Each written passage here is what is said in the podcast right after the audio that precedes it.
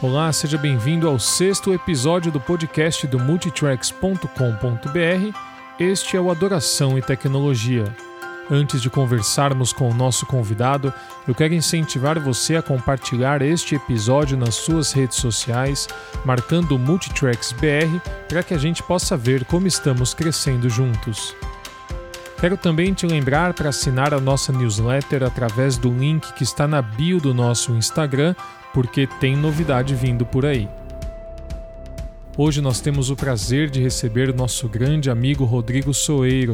Rodrigo é líder de adoração, cantor e compositor e pastor da ADAI, a Assembleia de Deus Alto do Ipiranga, em São Paulo. Por conhecer o universo do ministério de louvor e também do pastorado, ele apresenta uma visão privilegiada de como nós, ministros de adoração, podemos servir nossa igreja com excelência. Então fique hoje com a gente para ouvir uma conversa fascinante com Rodrigo Soeiro, aqui no Adoração e Tecnologia. Bom, Soeiro, antes de mais nada, eu quero muito te agradecer por sua presença aqui no nosso podcast. É uma honra, um prazer recebê-lo. Seja bem-vindo. Eu que agradeço, Caião. Muito obrigado mesmo. Para mim é um privilégio. É uma parceria que já tem alguns meses, alguns anos, eu acho já, né? Enfim, é uma, uma alegria, uma honra para mim mesmo estar tá aqui compartilhando um pouquinho daquilo que, enfim, a gente tem aprendido nessa caminhada. Legal. Rodrigo, eu queria começar pedindo que você se apresentasse para a gente, contando um pouco da sua trajetória, o seu caminho até chegar à liderança pastoral da ADAI. Beleza, vamos lá. Eu tenho 35 anos, nasci em 1985. Desde que nasci, de 85 a 2000, uh, eh, meu pai ele sempre foi pastor, meus pais sempre foram pastores da Igreja Assembleia de Deus do Brás, então a minha vida toda foi na Assembleia de Deus do Brás, a qual eu tenho um carinho e um respeito muito grande. Desde os oito anos de idade envolvido com música, então com oito anos já tocava bateria, com dez anos eu, eu já dava aula de bateria, não sei quem era mais doido, eu que queria dar ou quem que queria aprender, né? Enfim, e aí 10, 11, 12 anos, com os meus dos 12 para os 13 anos, eu comecei a me interessar muito por tocar trompete. Então eu dediquei muito a minha vida. Eu coloquei na minha cabeça que eu seria um, trompetista profissional logo cedo. Assim, estudei muito, muito mesmo. Fiz vários testes para entrar em orquestras. Enfim, quando eu estava chegando assim é, naquele momento decisivo, tipo, vou fazer isso para minha vida, quero ganhar dinheiro fazendo isso, sabe? Uh, eu já estava envolvido com a orquestra da igreja, já estava com 15 anos de idade, eu sempre fui meio precoce em algumas coisas. Com 15 anos eu já estava regendo a orquestra da igreja, aquele negócio todo, uma mini orquestra, né? Não era uma orquestra muito grande, mas considerável para a nossa realidade. E aí, com meus 14 para os 15 anos, eu coloquei aparelho na minha boca. E aquilo começou a me dificultar tanto para tocar trompete, porque a pressão no lábio é muito grande. E todas as vezes que eu tocava, me machucava muito, a ponto de sangrar minha boca. E aí eu comecei a ficar desgostoso, assim, porque eu, eu, eu iria usar aquele, aquele aparelho por muitos anos, né? E aquilo já estava começando a me incomodar, mas, né, eu comecei a ressignificar a minha vida musical, comecei a estudar piano, comecei a estudar teclado, comecei a me eu já eu já tocava trompete, já tinha uma noção de harmonia, coisa assim. Então, o piano, para mim, eu comecei a, me identificar muito com o piano. Em paralelo a isso, com o canto. Comecei a ter aula de canto com um, aula de canto com outro. Eu, meu, meu primeiro professor foi um professor de canto lírico, depois hum. eu tive aula com o Paulo Rogério, olha só. Meu amigo, meu irmão Paulo Rogério. Depois eu tive aula com o Robson Nascimento, depois tive aula com o Isabê assim, homens assim que eu tenho um carinho, uma gratidão incrível, assim. Enfim, comecei então a, a ir para esse universo de tocar e cantar. De fato, falei o que eu quero fazer é cantar. Aí já tive a minha primeira banda, segunda banda e tal. Comecei a gravar algumas coisas. Tanto o Robson quanto o Paulo me chamavam para fazer algum back vocal em algum CD, aquele negócio todo. Então eu estava no meu, aonde eu sempre sonhei, né? Mesmo saindo do trompete, mas ali eu estava no meio, aqueles que eu admirava agora estavam me convidando para estar tá juntos, para ministrar juntos, enfim, foi um tempo muito, mas muito especial mesmo. Ok, os anos 2000 chegaram, meu pai é, ministerialmente precisou viver um sabático. ele estava muito cansado ministerialmente. E além do sabático, ele decidiu, é, juntamente com minha mãe, com a família, de sair da Assembleia de Deus do Brás. Ele precisava de um sabático e desplugar literalmente, não por conta da, da denominação, mas ele mesmo estava precisando.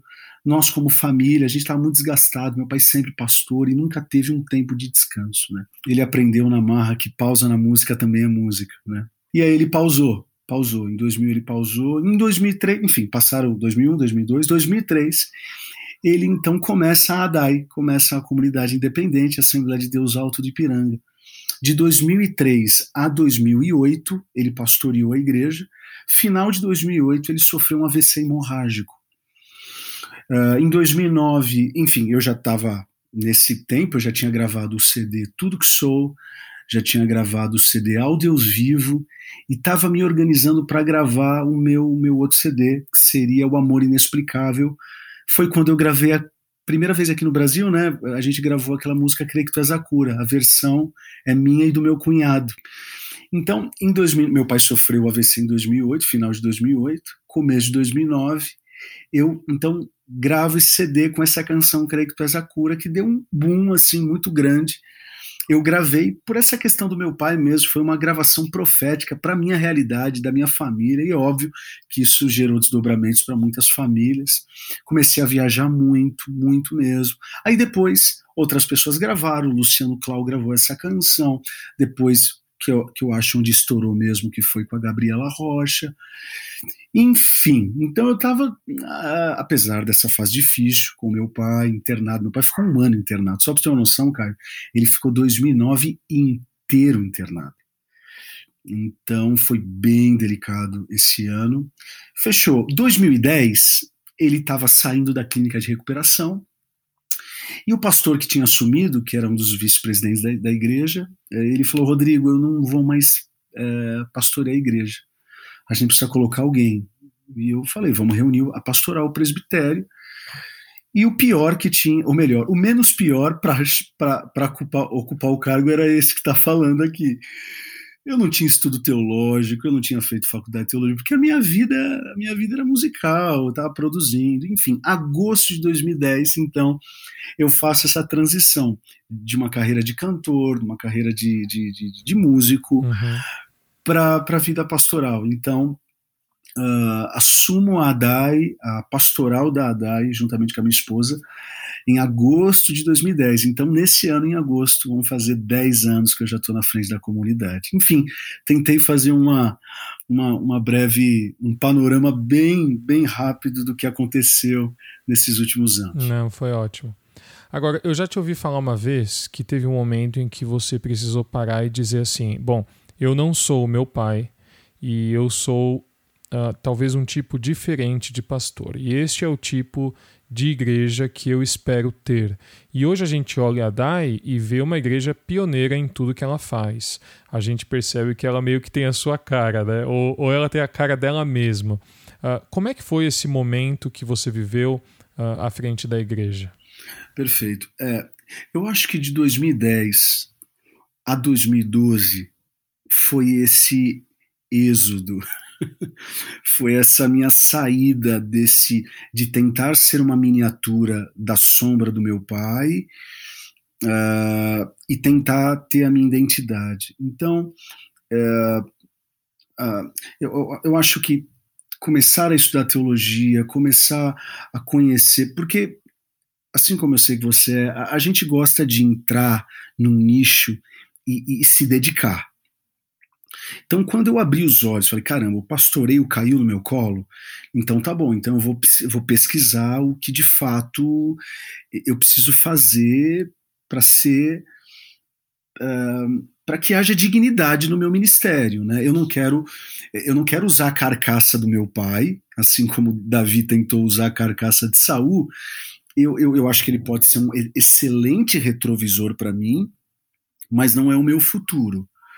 Né? Então, uh, teve sim alguns momentos onde eu tentava pregar como ele, eu tentava gesticular como ele, eu tentava organizar a igreja como ele. E aí, Caio, eu, eu, eu percebi que é, eu ia ser infeliz. ia ser infeliz, porque eu não ia ter autenticidade. E tudo que não é autêntico não é verdadeiro. Uhum. E tudo que não é verdadeiro é fake. Uhum. E fake tem um prazo de validade muito curto. Uh, então, eu estudando alguns autores de, eh, de, de, igrejas locais, estudando na faculdade metodista, e eu fui para a faculdade metodista justamente para fazer um contraponto com a minha teologia assembleana, porque eu já tinha uma teologia assembleana desde que eu nasci. Então eu queria uma outra. Não, não que não tivesse é, faculdades assembleanas, mas eu queria um contraponto teológico para ver a minha, a minha fé, para tentar ver onde de fato eu estava bem se eu estava bem consolidado ou não. Então eu, eu, eu, uh, eu até falo em algumas palestras hoje que eu dou, né? Eu acredito que todo pastor local ele precisa ser ele, ele precisa ser bom em três coisas. Ele não precisa ser nota 10, mas ele precisa pelo menos passar de ano. Ele precisa pelo menos ser sete em cada um. Eu acho que ele precisa ser um pastor que gosta de gente, que ama as pessoas. Mas ele também precisa ser um gestor para organizar processos, para criar organogramas, para criar fluxogramas. E ele precisa ser um líder para enxergar o futuro, é, para de fato ter esse pioneirismo, né? Então, eu falei, se eu, se eu tentar ser o meu pai, eu não vou conseguir, porque meu pai não tinha esse viés gestor, eu tenho. Meu pai não tinha esse viés, esse viés muito de líder, eu tenho. Então, eu, eu, eu, eu, eu, eu concordo com você que comparar a minha vida pastoral com o do meu pai, meu pai está 10 mil anos, hoje ele é falecido, né? Mas assim, a figura dele está 10 mil anos na frente eu acho que eu não, ainda não cheguei nesse, nesse nível de maturidade que ele era como pastor, assim, de amar as ovelhas e tal. Eu tô aprendendo a lidar com isso. Porque eu sempre fui um cara do estúdio, né? Sempre fui um cara de música. Então dá, um, dá uma Coca-Cola e um teclado e um quarto escuro para um músico, tá tudo certo. E o pastor precisa gostar de gente, né? Então, eu, eu, aonde eu supri essa minha falta desse viés pastoral, sendo um bom gestor e sendo tentando ser um bom líder. Então, acho que eu diria que hoje eu sou um líder nota 7, um gestor nota 7, um pastor 6,5. Mas, de, certa, de certo modo, eu, eu coloco do meu lado pessoas que dão conta daquilo que eu não sou tão, tão bom. Então, eu acredito que quando eu, eu, eu, eu, eu me liguei que é possível é, ser pastor, ser gestor e ser líder, e, e, esse tripé funcionar bem, faz com que a igreja se torne saudável, é, quando eu comecei a, a a colocar isso em prática, eu percebi que as coisas começaram a evoluir. Então, a igreja sentia sim falta do meu pai, mas ao mesmo tempo ela estava se organizando. Ao mesmo tempo, ela estava com sonhos incríveis para frente, né? E aí fez sentido aquele versículo: Paulo plantou, Apolo regou e Deus gerou crescimento. Ou seja, é, é, eu encontrei os três P's que a gente chama na DAI, né? Propósito, processos e pessoas. Propósito é ver a igreja crescer, mas uh, não apenas quantitativamente, mas a igreja cresce quantitativamente quando Paulo planta bem e o Apolo rega bem. Então eu comecei a criar os processos de plantar, de regar, comecei a colocar os caras certos nas, na, na, na, alocados certos, e a igreja começou a crescer. Então, milagrosamente, uh, meu pai, que sempre foi um cara muito melhor do que eu, tinha uma comunidade de 250 pessoas. Quando eu assumi, tivemos um baque, mais de 100 pessoas saíram, e a gente teve que reorganizar a instituição em 10 anos que eu estou na frente, a igreja tem crescido, graças a Deus, ela tem se desenvolvido, os Paulos têm plantado, quem, tá, quem precisa cantar está cantando, quem precisa pregar está pregando, quem precisa estar tá na diaconia está servindo. Se, se cada um fizer, a gente não pode fazer tudo, mas a gente pode fazer algo. E quando cada um faz o seu algo, entre aspas, a gente consegue é, ver a igreja crescer e se desenvolver, e é isso que a gente tem percebido hoje na DAI. Hum. É muito legal te ouvir falar das pessoas certas nos lugares certos, né? Só que daí você era um líder de adoração da igreja e de repente se vê como pastor sênior, já não mais liderando o louvor. E, e, essa é uma espécie bem rara de se encontrar. É um pastor sênior que entende muito de música e de ministério. Como é que é na prática a sua experiência hoje, liderando uma igreja, uh, mas ao mesmo tempo sabendo tanto da vida de um líder de adoração? Legal. Uh, essa pergunta é excelente, assim, porque eu tive que treinar a, a, minha, a minha, o meu próprio eu a, a dar autonomia para outras pessoas, né? Tem gente que acha, só um parênteses, tem gente que acha que eu canto todo culto, que a minha que a Dai é movida à música, né? É, eu, antes do meu pai ficar doente, eu era o líder de adoração da igreja. Eu era, entre aspas, é, entre aspas não, eu era o único líder de adoração da igreja. Nós tínhamos um time apenas. Ok, quando meu pai ficou doente, logo após eu assumir em 2010, eu tive que sair de cena, eu tive que colocar uma pessoa. Mas ao mesmo tempo, foi difícil para mim, foi difícil para a pessoa, mas foi muito interessante porque eu, eu, eu percebia que com a experiência da minha liderança, agora eu estava conseguindo compartilhar o meu conhecimento e aquilo não era uma pressão para as pessoas.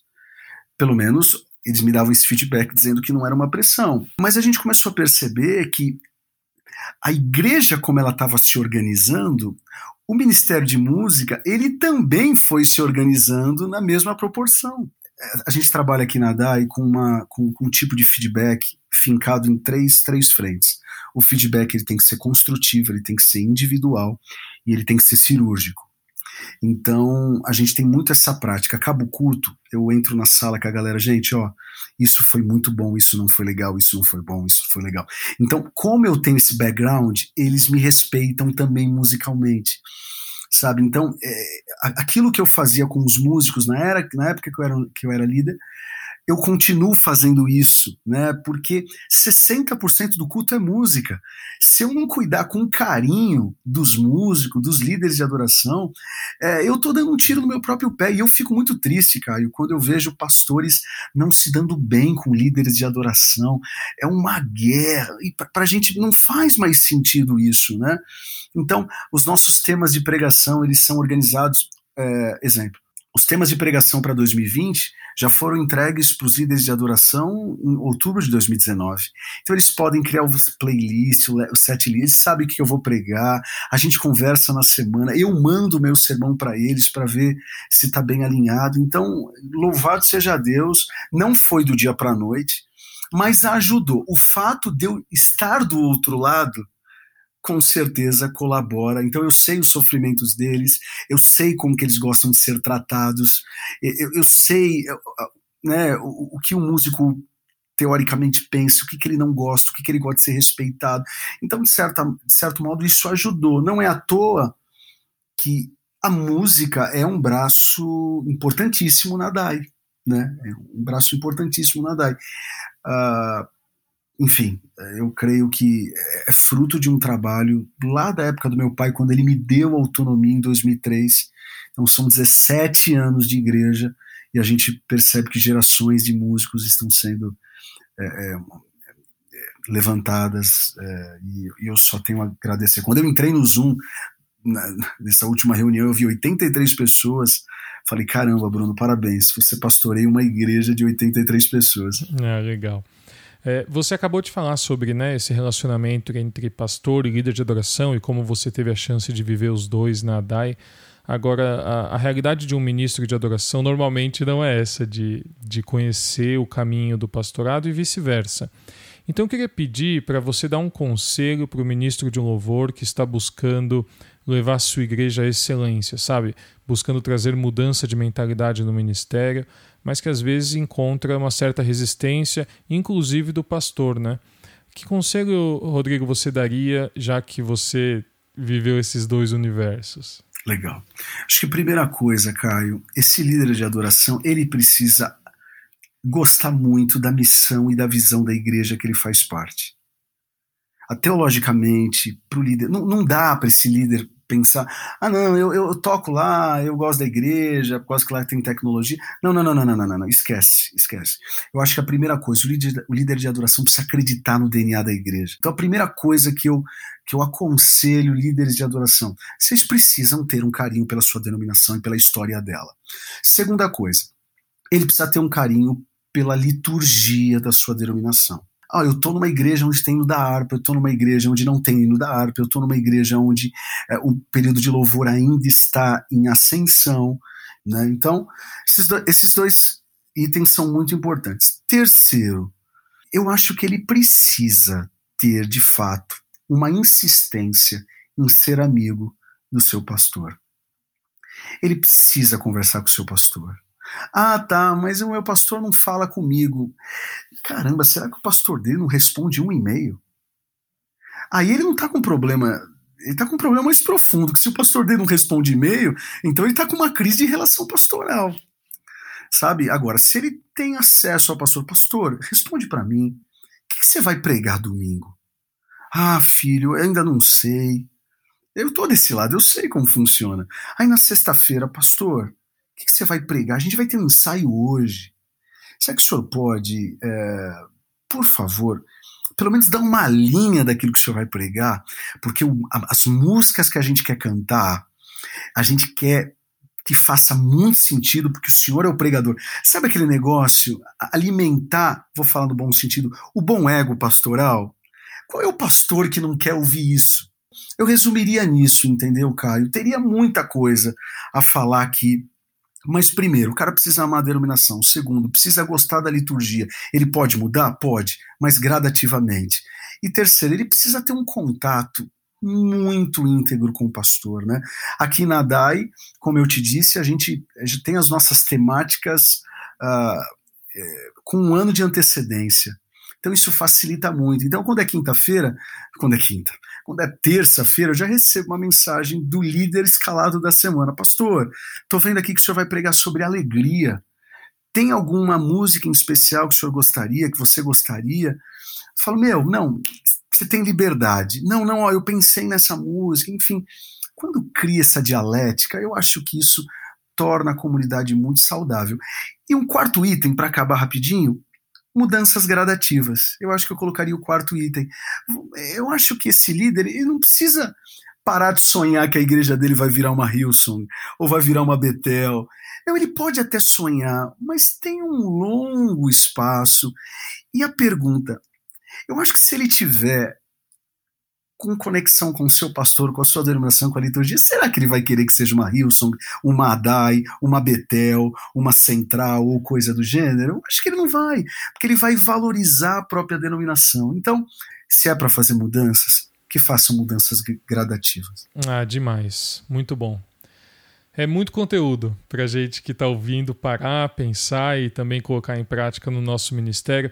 A gente poderia falar sobre isso por horas, mas infelizmente a gente está chegando ao fim do nosso episódio. Mas você sabe, Soeiro, que o nosso objetivo, o objetivo do multitracks.com.br é sempre servir a igreja local a fazer o seu trabalho de coração e com excelência. Né? No nosso DNA está esse, esse objetivo de ser uma ferramenta para abençoar as comunidades que, por sua vez, abençoam os membros das suas igrejas. E é por isso que eu quero muito agradecer a você e a Dai Music, que têm sido parceiros tão importantes ao nosso lado, servindo os ministérios de adoração. Então, a, a, minha igreja local canta músicas da Dai Music, nós somos pessoalmente abençoados. E de coração eu quero te agradecer por tudo isso e, claro, pelo seu tempo hoje. Caio, uh Pode parecer demagogia, mas você pode ter certeza que é altamente recíproco. É, vocês têm sido uma bênção para nós, uma bênção para a igreja brasileira e, e para a igreja mundial também. Então, assim, para a igreja global, para a igreja universal, sabe? Então, eu agradeço, eu me sinto muito honrado, muito honrado de ter as nossas músicas com vocês muito mesmo, não somente as nossas músicas em português, mas também agora em espanhol. Olha, muito obrigado, porque desde o primeiro momento vocês nos abraçaram com um carinho que é o amor de Deus mesmo. Então, se depender da gente, essa parceria vai até a volta de Jesus Cristo. Eu desejo muito sucesso para vocês. Obrigado por esse coração tão de reino que vocês têm é, principalmente nesse momento de pandemia, dos projetos que vocês fizeram para liberar, para ajudar as igrejas locais. Olha, eu me sinto muito honrado mesmo. Muito obrigado a todos vocês que estão nos ouvindo. Uh, que alegria, que alegria mesmo. Uh, obrigado, meu irmão. Que alegria para mim.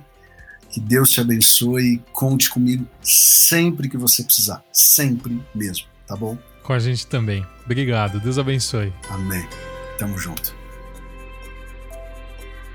Não deixe de conhecer mais sobre a Igreja Dai e seu ministério de adoração, a Dai Music, acessando seu canal no YouTube e seguindo-os no Instagram pelo arroba Dai Music.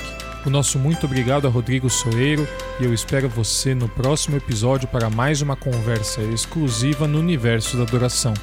Meu nome é Caio Zaleski e a gente se vê semana que vem.